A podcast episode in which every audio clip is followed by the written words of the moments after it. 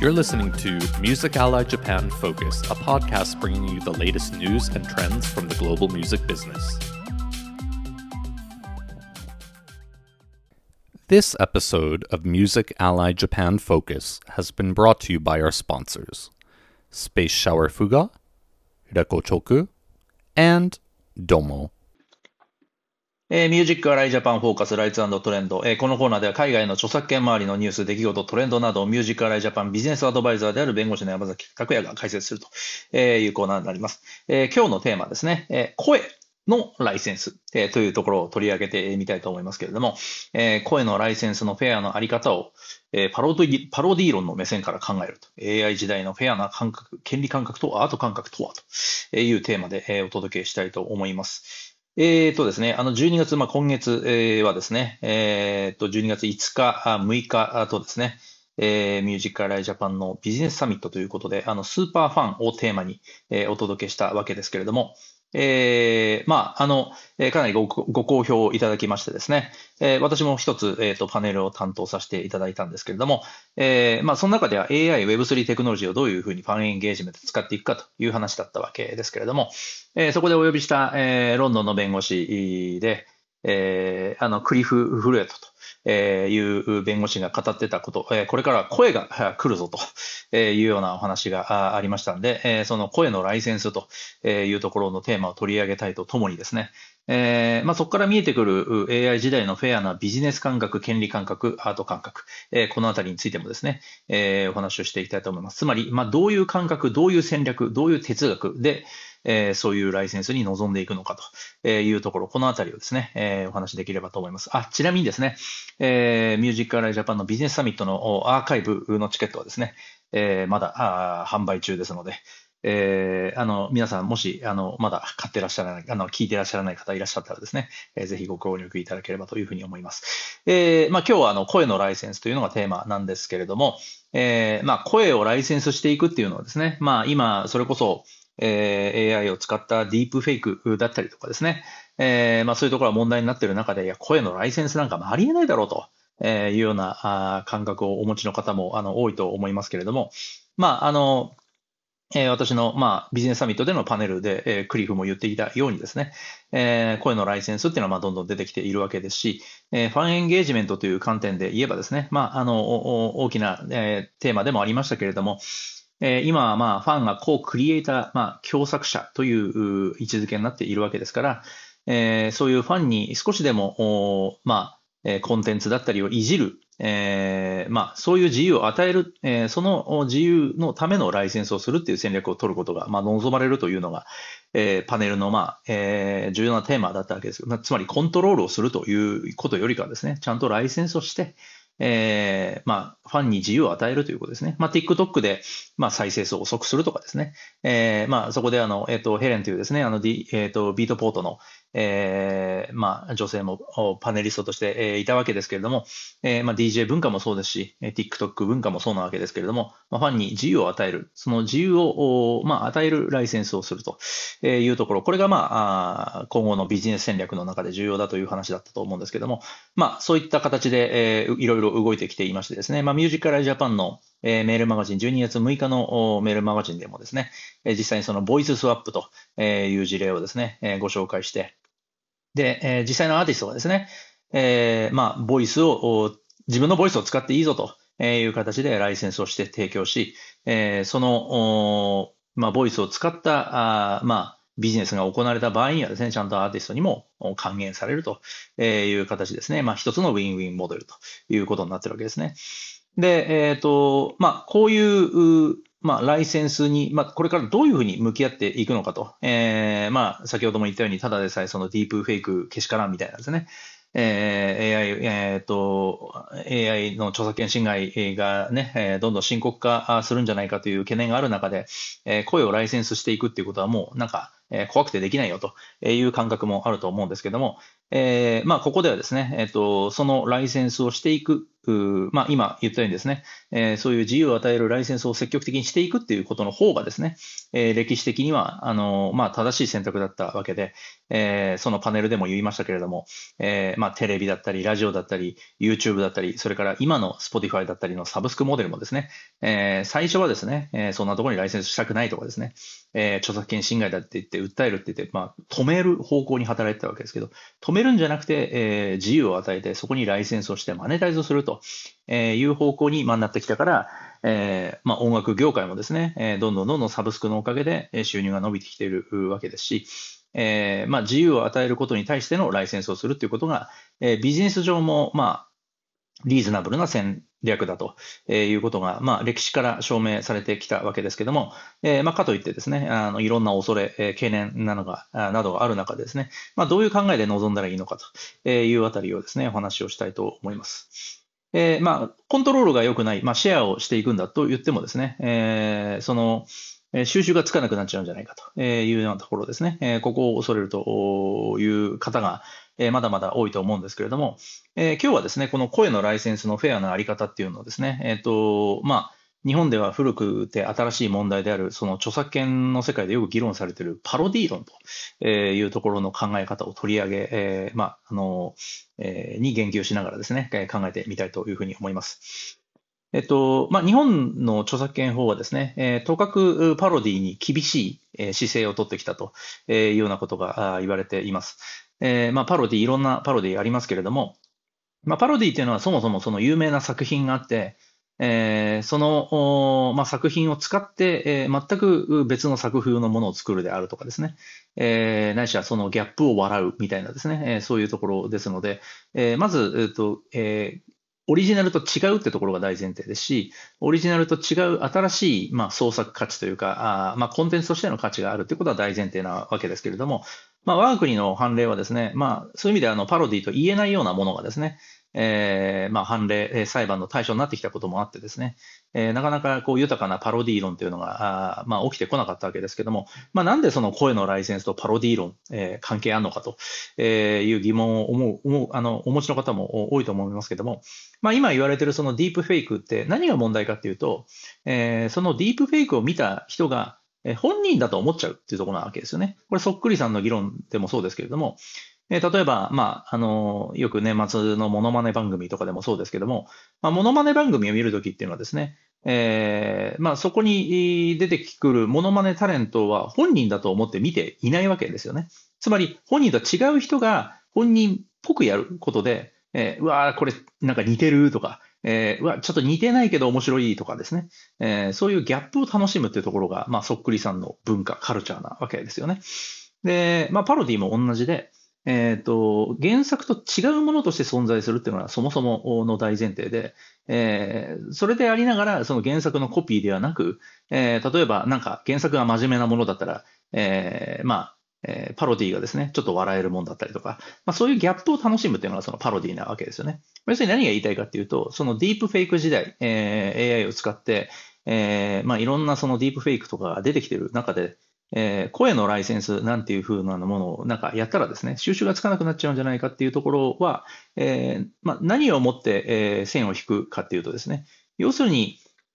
え、本人の声を使って本人が作ったものではありませんよというですね、え、そこをしっかり区別させるってとことがやっぱ重要なわけですよね。つまり、あの、例えば、じゃあ本人の声を使って、まあ、ある著名なアーティストの声を使って、新しい作品ができたと、まあ、しましょう。えー、それが、えー、そのアーティストが作った作品だったりとか、そのアーティストのアルバムに入ってる曲ですよっていう、この勘違いをされるんであれば、まあ、これは問題ですけれども、えー、あくまで、えー、本人の関与なく、本人が、えー、まあ、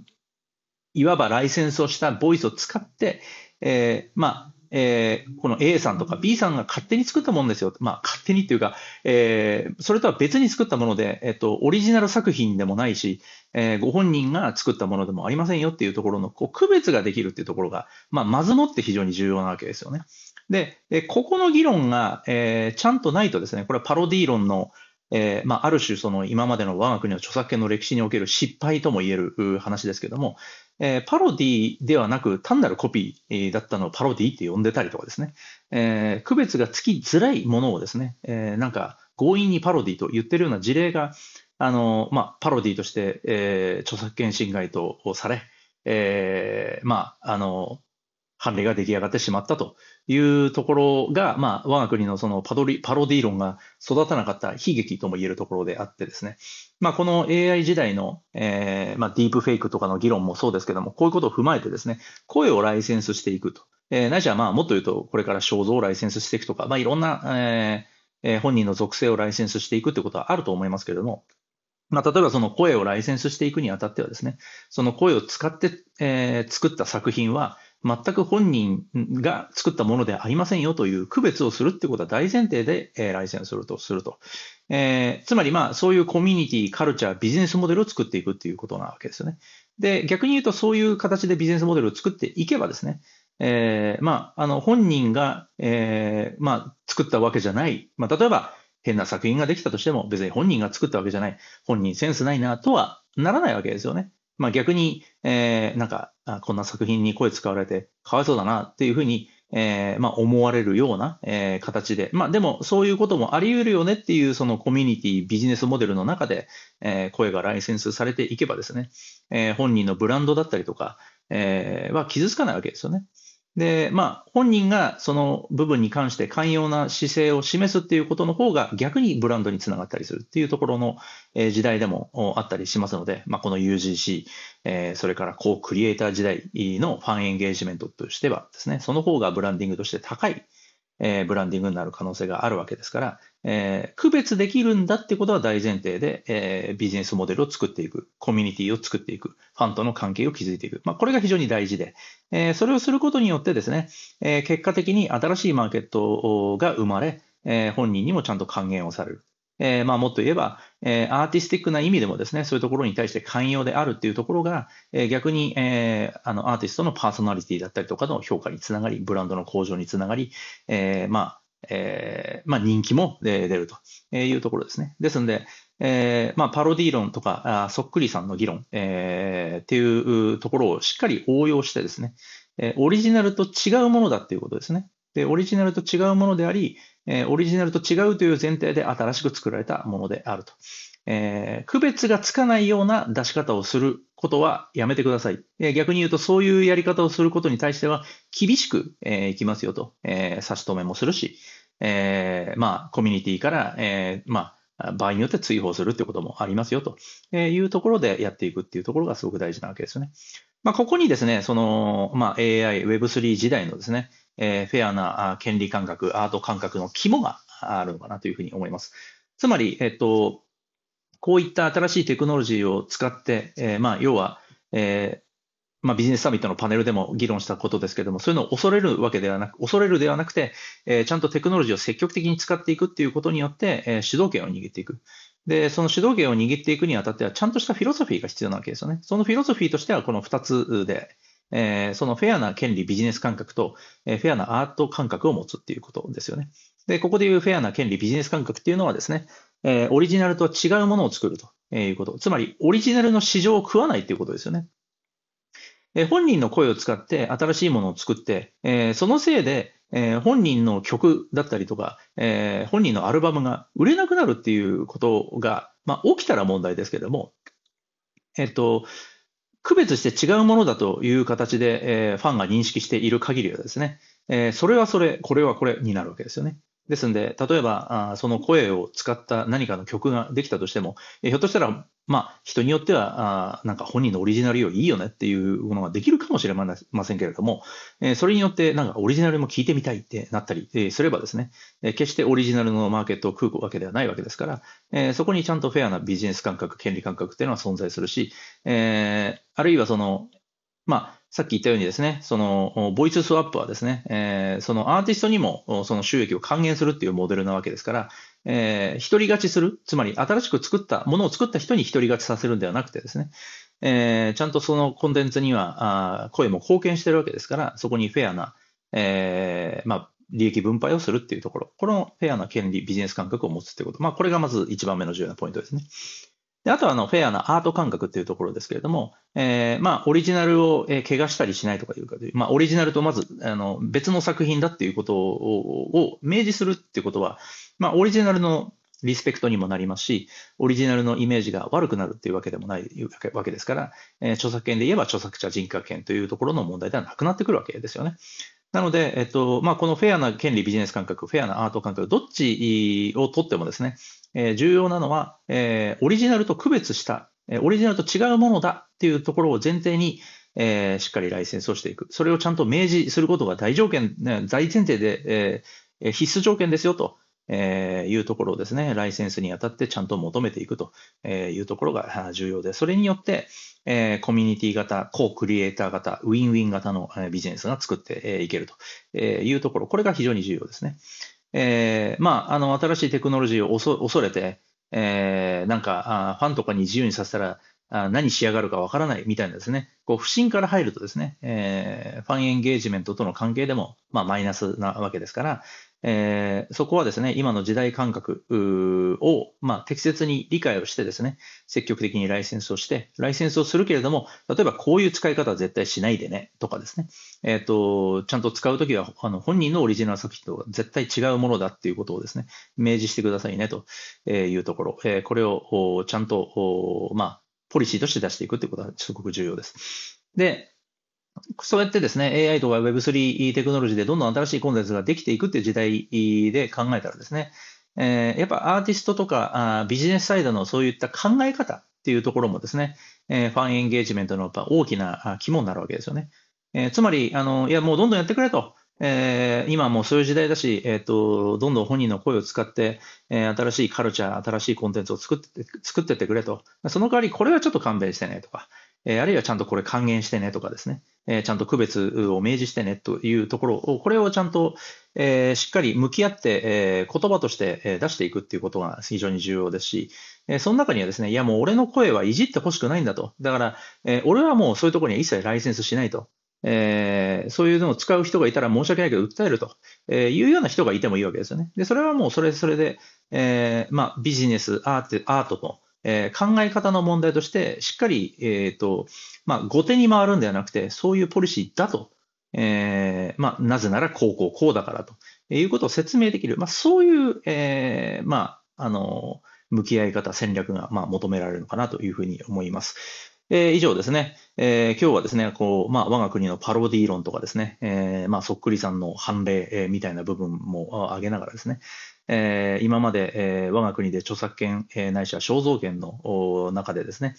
えー、パロディ、そっくりさんの議論が起きたときにですね、えー、しっかりとそのオリジナルと完全に区別がつくものであるっていう大前提が、えー、パロディ、そっくりさんのえー、まあ、肝ですよっていうところが十分にされない中でですね、判例が育ってきたことからですね、えー、十分なそのパロディ、そっくりさんに関するですね、著作権の正しい理解、えー、所属の正しい理解が進まなかったというところがあるわけですけれども、えこの AI をきっかけにですね、え改めてですね、声とかをライセンスしていくときに、えそれによって作られるものはオリジナルと違うんだということを明示するっていうところですね。えこれがもう肝であって、それを、え大前提、え必須条件にしていくっていうそのライセンス戦略、えこれが求められるというところ、えここを今日は説明させていただきました。であとはですね、えもう一つのプラスアルファのライセンス戦略として重要なのはですね、えー、まあ、そうやって声をライセンスしていって、えー、その声を使って、え、例えば、こんな曲ができました、あんな曲ができましたっていうところでですね、